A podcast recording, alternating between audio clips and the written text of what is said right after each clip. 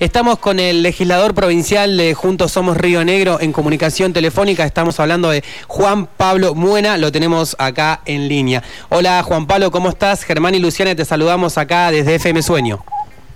Hola Germán, hola Luciana, muy buenos días, ¿cómo están? Un saludo muy grande para ustedes, para su equipo y para toda la audiencia. ¿Cómo andan? Bueno, todo bien por acá, por allá.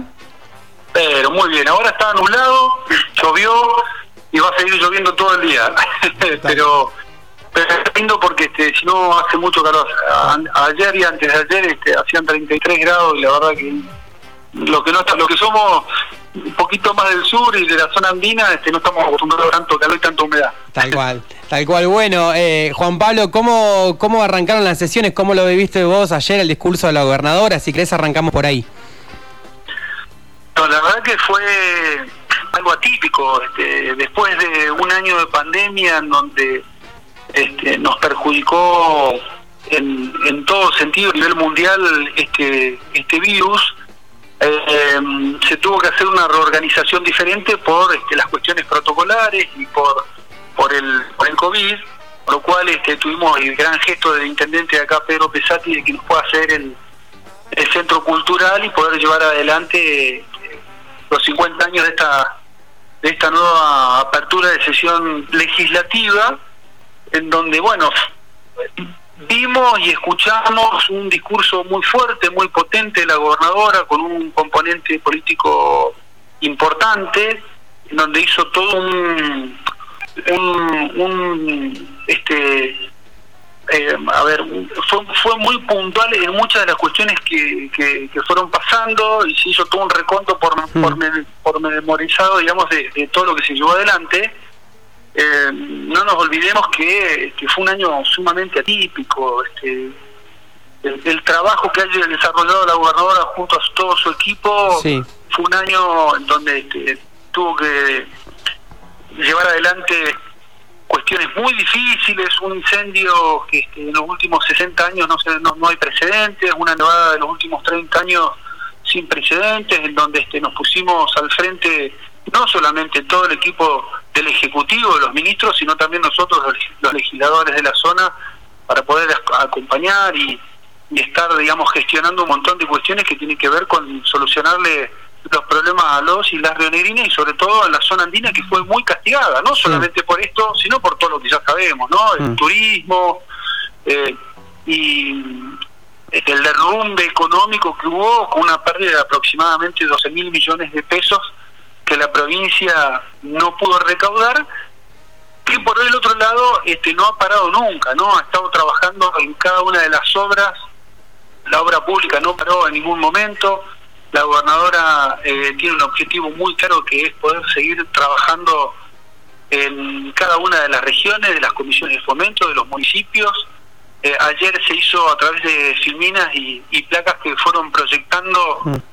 Mientras iba llevando adelante el discurso de todo lo que se va abordando y se va llevando adelante en materia de, créditos, en materia de infraestructura, en materia de salud, que se hizo un trabajo enorme, con todas las complicaciones que, que no, que digamos, no solamente nos nos mm. le cayó a la, provincia de Río sino, a, todo el mundo. a la Argentina y a todo el mundo, ¿no? Mm.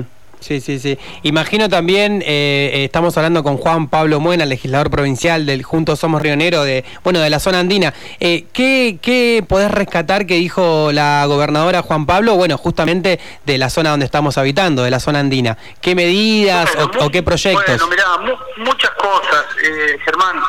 ayer este, anunció formalmente, digamos, la compra de ocho ambulancias nuevas dos para cada uno de, las ciudades más grandes que, son importantes, son necesarias, totalmente equipadas.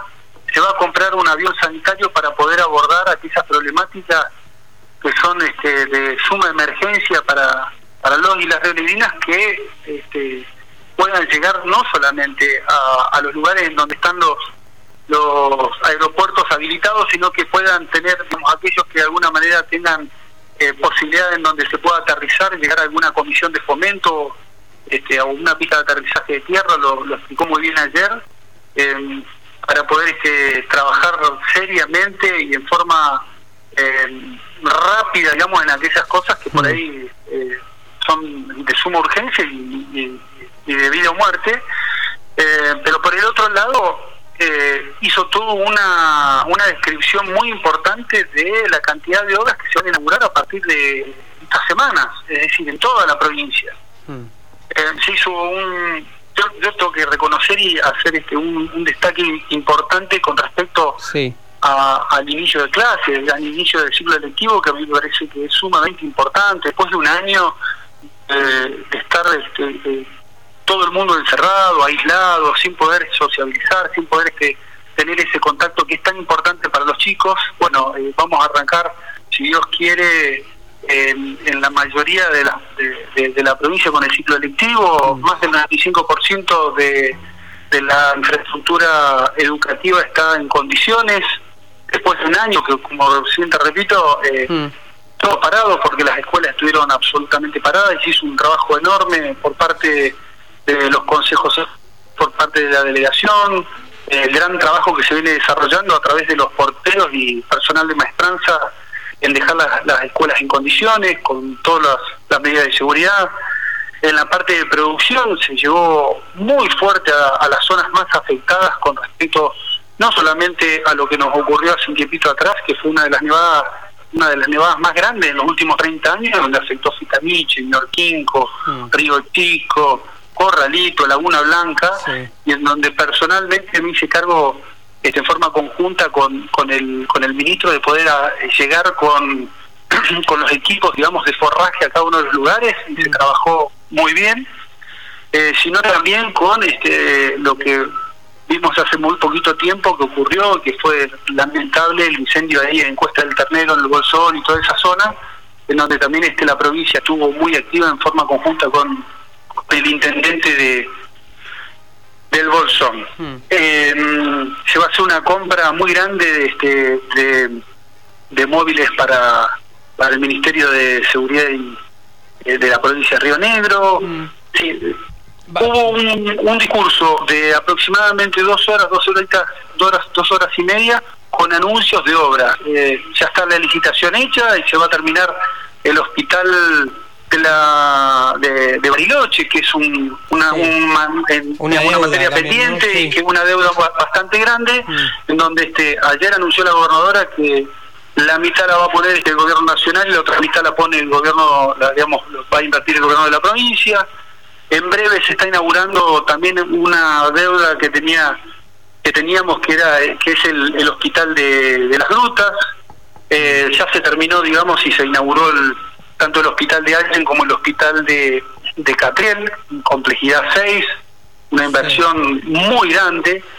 Y bueno, y vienen muchas obras de acá en adelante, entre ellas lo que es este Bustillo, mm. eh, eh, eh, los gimnasios, bueno, y demás obras que ya están listas para arrancar, Bien.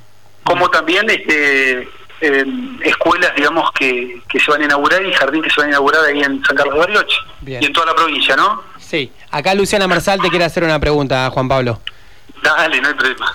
Buen día, Juan Pablo.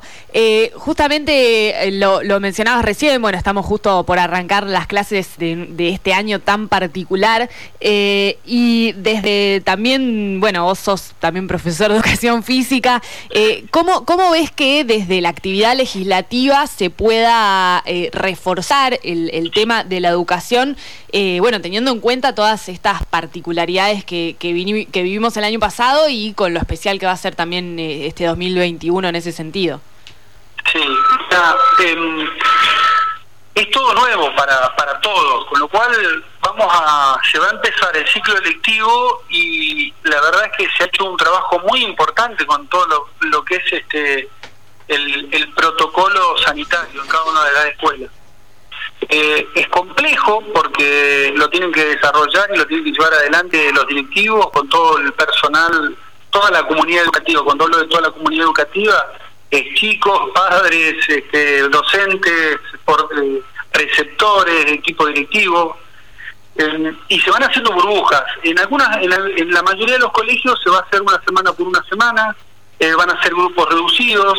en caso de que haya algún algún este, contacto, digamos, alguna persona que tenga los síntomas y que te dé positivo, se aísla, se va a tener que aislar al, grupo.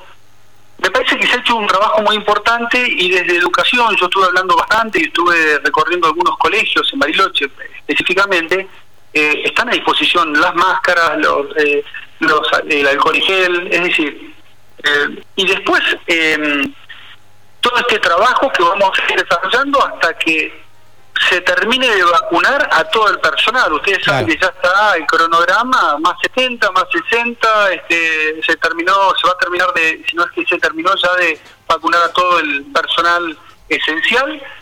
Bueno, una vez que esté toda la población vacunada, yo creo que este, eh, vamos a tener un, poquitito más de, de, libertad en algunas cuestiones sin este eh, relajarse demasiado porque bueno el virus sigue aparentemente va a haber un rebrote más adelante eh, se viene otra cepa bueno vamos a estar esto este, este año y el otro seguramente vamos a estar este, viviendo todo este tema. Con respecto a lo que me preguntabas Luciana eh, nosotros yo personalmente estoy trabajando en un proyecto de ley con respecto a lo que eh, es la, parte digamos, la parte de, educativa, digamos, es una ley de educación emocional. La estamos trabajando con una persona que viene trabajando mucho, eh, digamos, a nivel nacional, que es del norte, pero bueno, hay que ir trabajándolo despacio porque viene muy bien ahora porque se trabaja sobre todo lo que es la parte emocional de,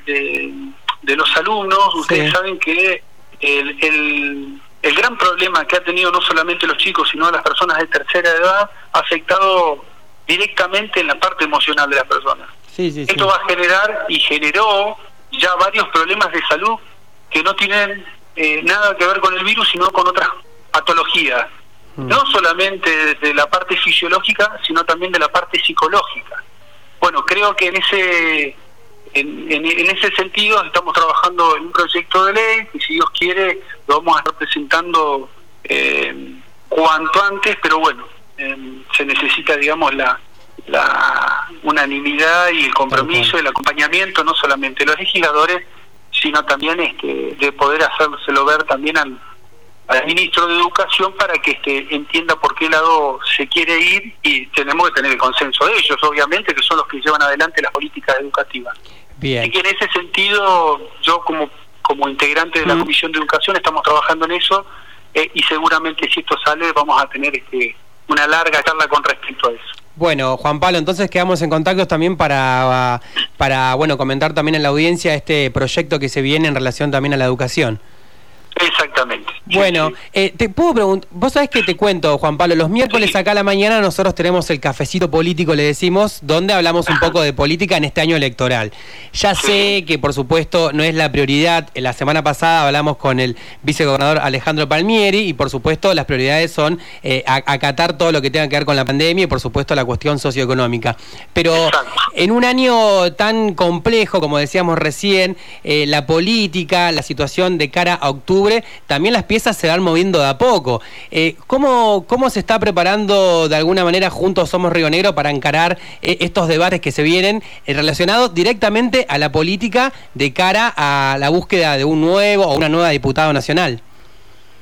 Bueno, indefectiblemente las elecciones se van a llevar adelante, se está analizando si las paso sí, si las paso no pero un poco lo que vos decías al principio es lo que pensamos todos los que de alguna manera estamos dentro del proyecto y estamos con, una responsabilidad muy grande que es trabajar y tratar de ir resolviendo todos los problemas que van surgiendo o que o que este amerita que, que, resolvamos cuanto antes. En ese sentido, ahora el 13 de, de marzo va a haber una reunión en donde seguramente se va a llevar adelante en el Valle, mm. eh, con los asambleístas, con la mesa chica de Juntos Somos Río Negro, en donde eh, van a participar las autoridades, mm. y seguramente, yo no sé si ahí este, habrá algún tipo de definición con respecto a esto que vos me decís, eh, de cara a lo que son las elecciones del medio término de octubre. Así que vamos a esperar eso, en el mientras tanto nosotros la idea es seguir trabajando y no, no perder este, el foco que es claro poder resolver todos los problemas y, las necesidades de la gente, ¿no? Tal cual. Bueno, entonces, el 13 entonces es la reunión en el Valle de Juntos. Sí. Bien, bueno, lo, agendamos. Juan Pablo Muena, ha sido un gustazo charlar con vos y bueno, estamos a disponibilidad para cualquier otra información. Bueno, Germán, te mando un abrazo grande a vos, a Luciano, a todo el equipo y a disposición para cuando, cuando lo deseen. un abrazo, hasta luego. Abrazo grande, chao, chao.